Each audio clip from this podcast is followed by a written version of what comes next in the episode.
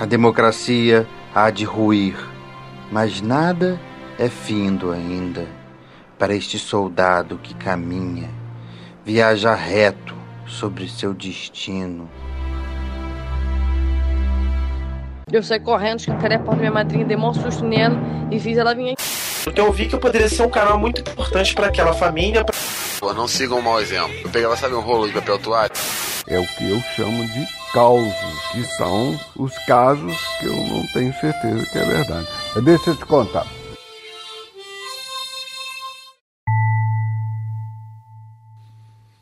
Seja bem-vindo, você que adora ouvir, contar ou escrever uma história. Você está ouvindo o podcast Casos e Causos, histórias baseadas em fatos, nem sempre reais. E eu sou Diogo Braga, menestrel narrador, e hoje contarei uma história de como um singelo canto uniu duas tropas militares rivais impediu a instauração de uma guerra civil na iminência do golpe de 1964 no Brasil. O caso, ou causo, foi contado por Alan Figueiredo.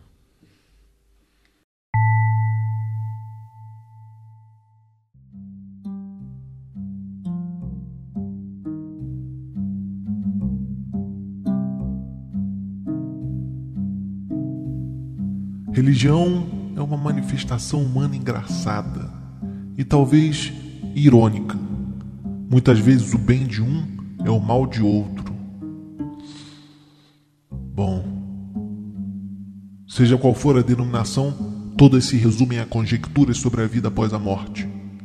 Após eu fazer a colheita das almas. São conjecturas sobre o que ocorre com suas pobres almas quando o corpo se torna gélido apenas conjecturas. Mas o lado engraçado da manifestação religiosa é que ela pode de fato mudar o rumo dos acontecimentos, seja alimentando a alma de uma vontade extra, seja unindo ou separando os homens. Era março de 1964 no Brasil.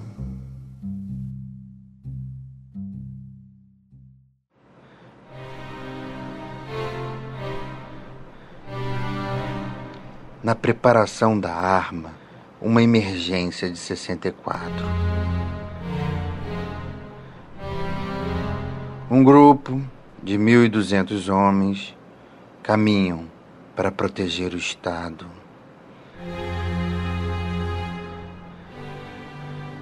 A democracia há de ruir, mas nada é findo ainda para este soldado que caminha viaja reto sobre seu destino.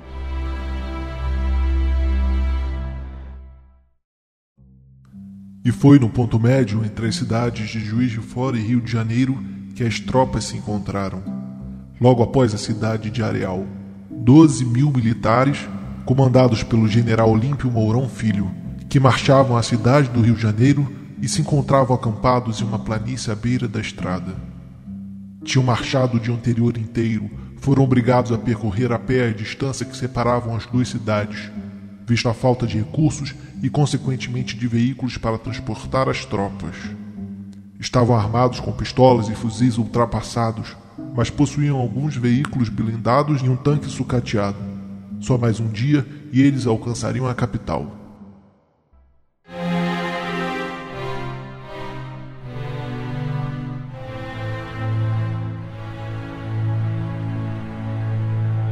Pelotão anda como se dominasse a morte, com uma sobriedade da vida.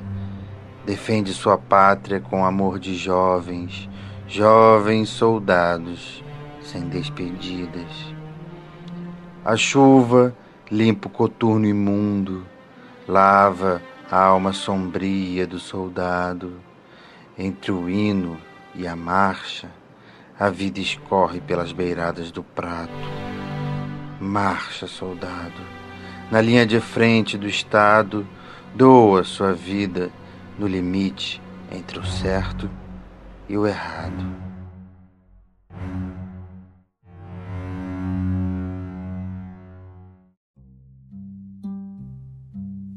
Do outro lado, 1.200 homens enviados pelo próprio presidente da República, João Goulart, haviam se deslocado rapidamente a bordo de caminhões. Avistaram os inimigos, posicionaram os caminhões ao longo da estrada bem à frente dos blindados e do tanque da tropa posta. Abandonaram os veículos e se puseram em linha, confrontando o inimigo. Uma distância ínfima separava fisicamente as tropas. O silêncio amedrontava os homens. Os líderes das duas frentes foram conversar e eu esperava o ardil trabalho que a colheita dos mortos me proporcionaria.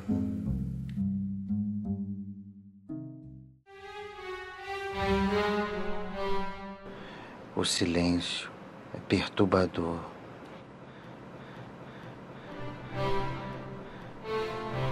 Eis que um menino mirrado aparece dizendo: O pelotão inimigo foi avistado. Estamos perdidos, estamos cercados. Quantos, meus filhos? Muitos. Doze mil homens blindados, tensão armada, emoções reprimidas no rifle engatilhado. Guerra civil, nenhum tiro foi dado. Pai nosso que estás no Pai céu, nosso que estás no céu, santificado seja o vosso proteja a nome. minha família, me Venha a nós o vosso reino, longa, por favor. Seja feita a vossa vontade, filhos, assim na netos. terra como no céu. Quero voltar para minha casa, quero voltar para O pão nosso de cada dia nos dai hoje. um emprego honesto, Perdoai as nossas ofensas, assim como nós perdoamos a quem nos tem ofendido. E no meio disso tudo, eu podia sentir o medo e ouvir a prece no sussurro dos homens. No décimo terceiro dia, um soldado do estado canta na aurora, na fila do rancho.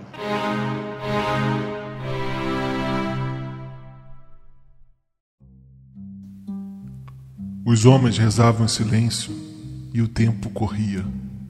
Os dias passavam e aqueles dois contingentes ainda se encaravam. A Força Mineira possuía mais homens e a enviada pelo presidente possuía as melhores armas e artilharia. O impasse durou dias.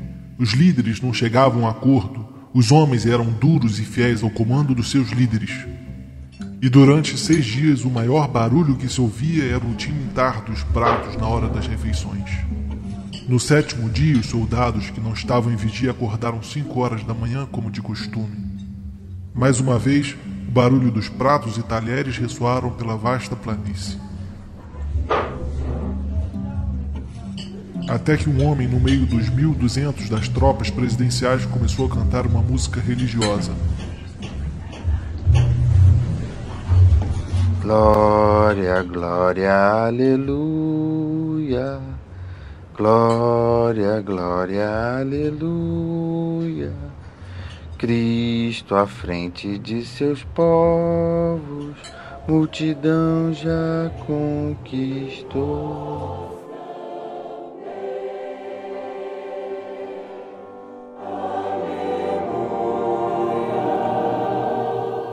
Logo, os 1.200 homens da tropa que fazia parte o acompanharam em um coro descoordenado.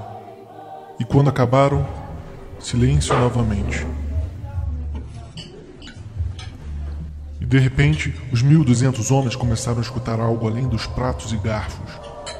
O outro lado, como numa resposta de fé, estava a cantar o louvor também. Não tardou e o coro de uma única tropa de 1.200 homens se somaram com os outros 12 mil do lado oposto. E os homens que estavam destinados a se matar conspiraram em uníssono. Um a um, romperam a desconfiança e romperam a linha de tensão. Marcharam para um encontro amigável. Se encontraram entre caminhões e tanques, cumprimentando uns aos outros.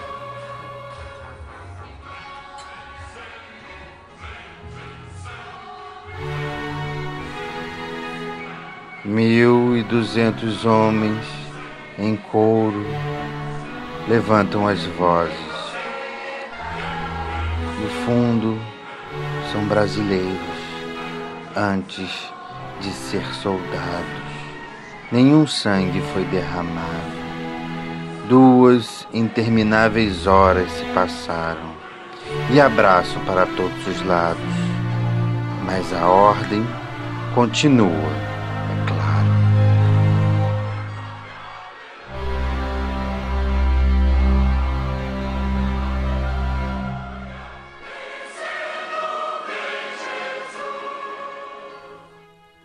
Se uniram porque no momento lembraram que rezavam para o mesmo Deus.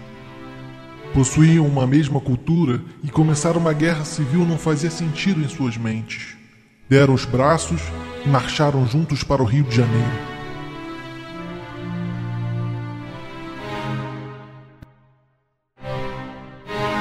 O presidente deposto. E agora começa 64. Sem guerra civil, graças a um soldado que, entre o hino e a marcha, mudou o estado de guerra para golpe de Estado.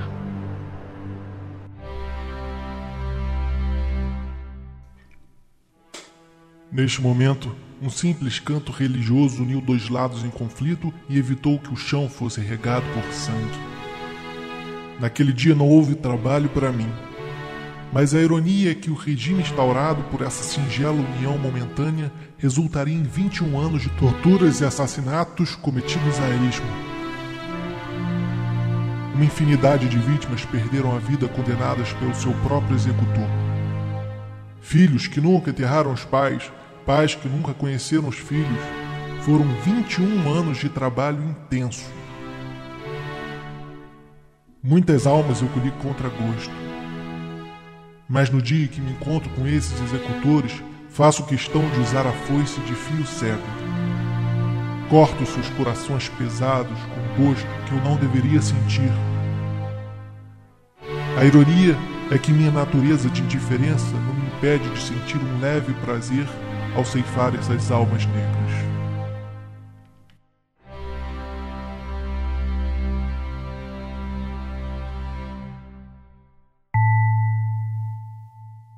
Você ouviu o podcast Casos e Causos, histórias baseadas em fatos, nem sempre reais.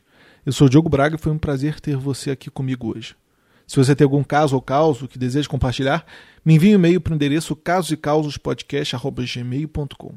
Gostaria de agradecer ao Alan Figueiredo, pois foi ele o contador de caso hoje.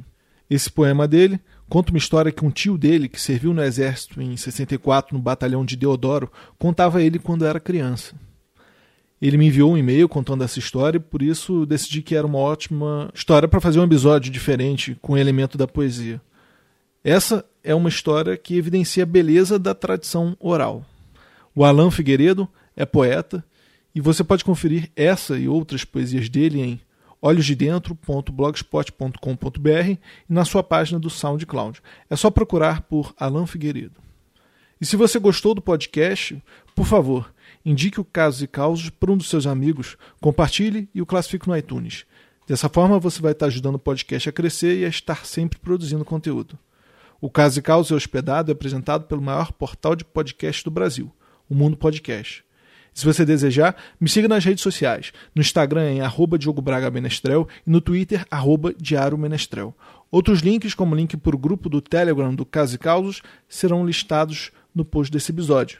E você pode mandar histórias por lá também. É só você acessar mundopodcast.com.br barra casos e causos. No mais, um cordial e apertado abraço e até a próxima.